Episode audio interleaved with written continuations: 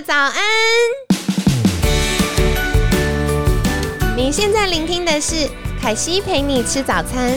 本集节目由好时好食提供，每天十分钟陪你吃早餐，聊健康。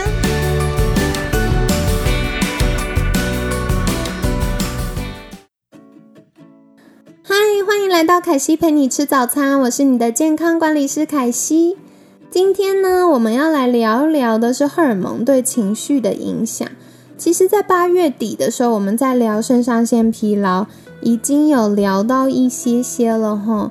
那今天我想要额外强调的是，到底肾上腺是怎么一回事？就是荷尔蒙对于我们情绪有什么样的影响呢？首先，嗯，肾上腺它是我们身体应付压力的荷尔蒙。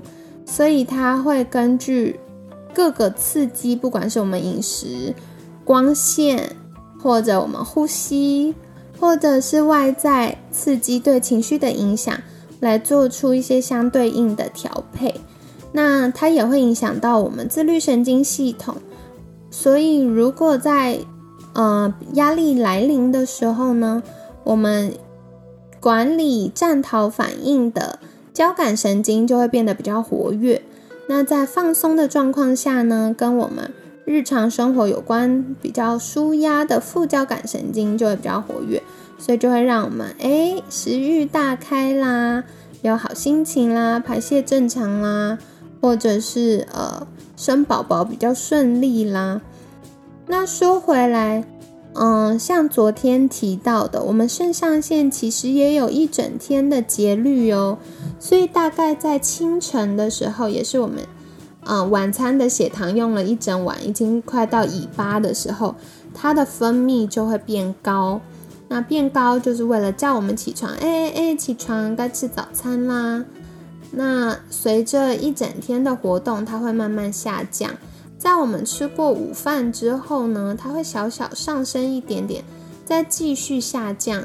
到了傍晚的时候，它就会越来越低。到了晚上，它就会更低，让我们可以好好睡觉，就是比较放松。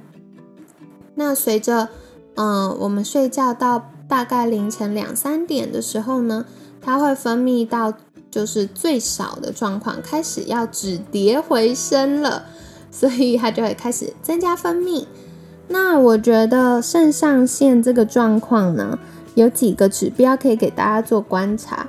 就是如果你遇到压力的时候，你会容易觉得胸闷、呼吸变急促，或者是容易觉得肌肉僵硬的话，那很有可能是代表诶，你身体对于肾上腺做出一些反应喽。那再来，常常容易过敏，过敏除了跟我们肠道健康、免疫系统有关之外呢？也跟我们的肾上腺有关，因为肾上腺也会影响到我们的免疫系统哦。那再来，会不会，嗯，晚上大概七点到九点的时候很想睡觉，可是大概十点左右就开始，哎，越来越有精神，然后追个剧、洗个澡、家务做一做，就弄到一两点了呢？还是会不会，哎，准时睡觉，可是我两三点就是会醒来，可能是想尿尿，也有可能是没有什么原因，就是醒来了。那再来早上四点到六点之间的时候，会不会也是闹钟还没响就很早就醒来了呢？那有些人甚至会觉得早上起床的时候心跳比较快，血压比较高，然后会有一种慌慌慌的紧张的感觉。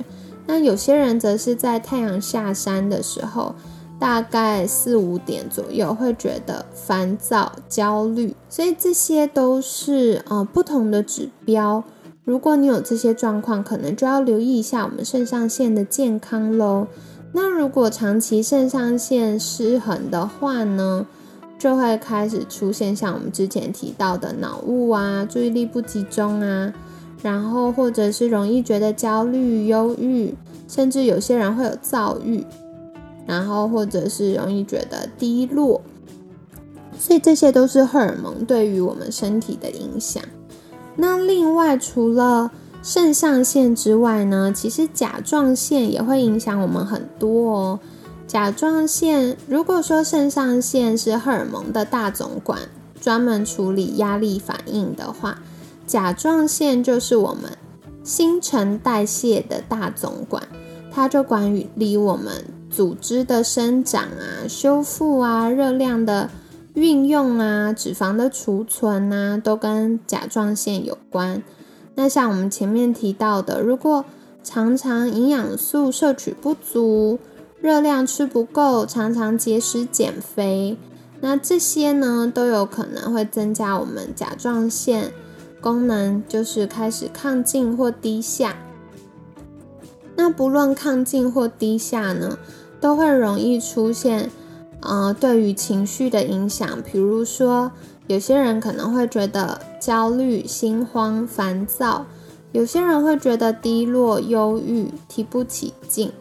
那这些都是可能跟我们诶营养素吃不够、热量吃不够有关哦。那所以不知道你有没有这样的情绪呢？如果常常会受到情绪或者是大脑的困扰的话，可以回过头来检视一下我们日常的饮食，然后跟分量，就是到底吃了哪些东西，吃的够不够呢？有的时候压力大或者是。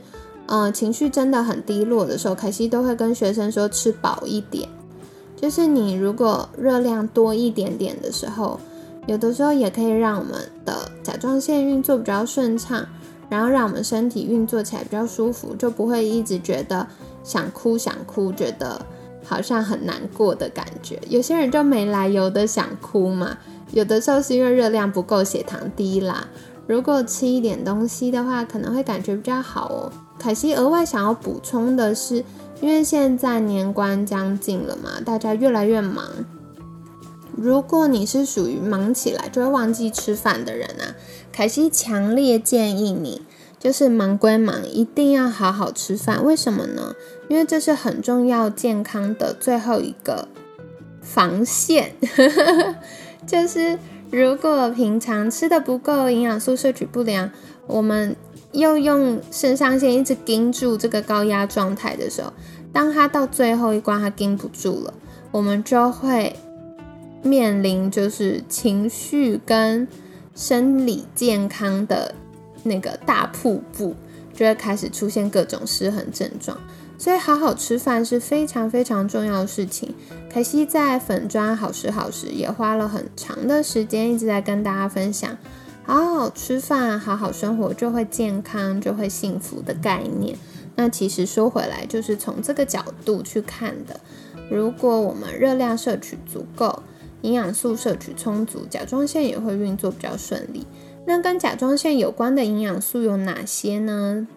嗯，第一个是。矿物质铜，那嗯，我觉得现一般人的健康失衡状态跟饮食的状态，大部分铜都是相对来说比较足够的。可是跟铜互相在跷跷板两端要维持平衡的锌，矿物质锌，比如说像看常常看到广告说，哎，男生吃锌对于生宝宝有帮助啊，或提神啊，对于工作冲劲有帮助啊。其实啊，锌它会跟我们的细胞膜健康，然后对于一些生化作用的代谢，或者是呢，对于我们的能量利用，就是到底是要燃脂还是储存脂肪这件事，都是有影响的哟。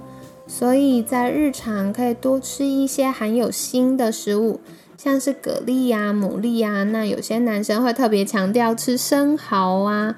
就是含有很多锌，那另外像是蛋黄或者是一些动物的内脏也是不错的。那除此之外呢，凯西也是建议大家可以适度的吃一些海带、藻类，那可以含有碘，碘呢也可以帮助我们平衡甲状腺的需求。那跟碘一起好朋友一组的是硒，硒就是在像牛肉啊、蛋黄啊。这些食物里面有，所以碘跟硒一起补充的话呢，就可以帮助我们甲状腺的健康。那今天也是跟大家分享了很多重点，凯西小小帮大家整理一下，就是我们荷尔蒙啊，虽然是我们生理的这个细胞或者讯号的运输小尖兵，可是呢。既然它是输送讯号的，对不对？所以它一样也会影响到我们的情绪和大脑的运作哦。那今天主要跟大家介绍两个部分，一个是肾上腺管理的是我们的压力，还有我们内分泌的大总管。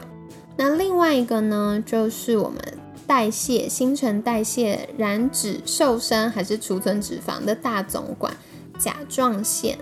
如果情绪失衡啊，有的时候可以关注一下，是不是因为我们荷尔蒙先失衡了呢？那具体有一些相关的征兆，如果大家有兴趣的话，也欢迎在留意好时好时粉砖的分享，就可以看一下，哎，检查一下自己是不是有开始出现荷尔蒙失衡的征兆。如果有的话，记得赶快给自己一点时间，好好放假，好好吃顿饭。补充一下，那么就有机会开始恢复一个比较正向的循环，甚至恢复到一个平衡的状态喽。所以今天是跟大家分享关于荷尔蒙对于我们情绪的影响。那我们明天会继续跟大家介绍，嗯，表观基因还有营养素跟毒素对身体还有我们荷尔蒙是如何产生一些改变的哟。每天十分钟，健康好轻松。凯西陪你吃早餐，我们下次见，拜拜。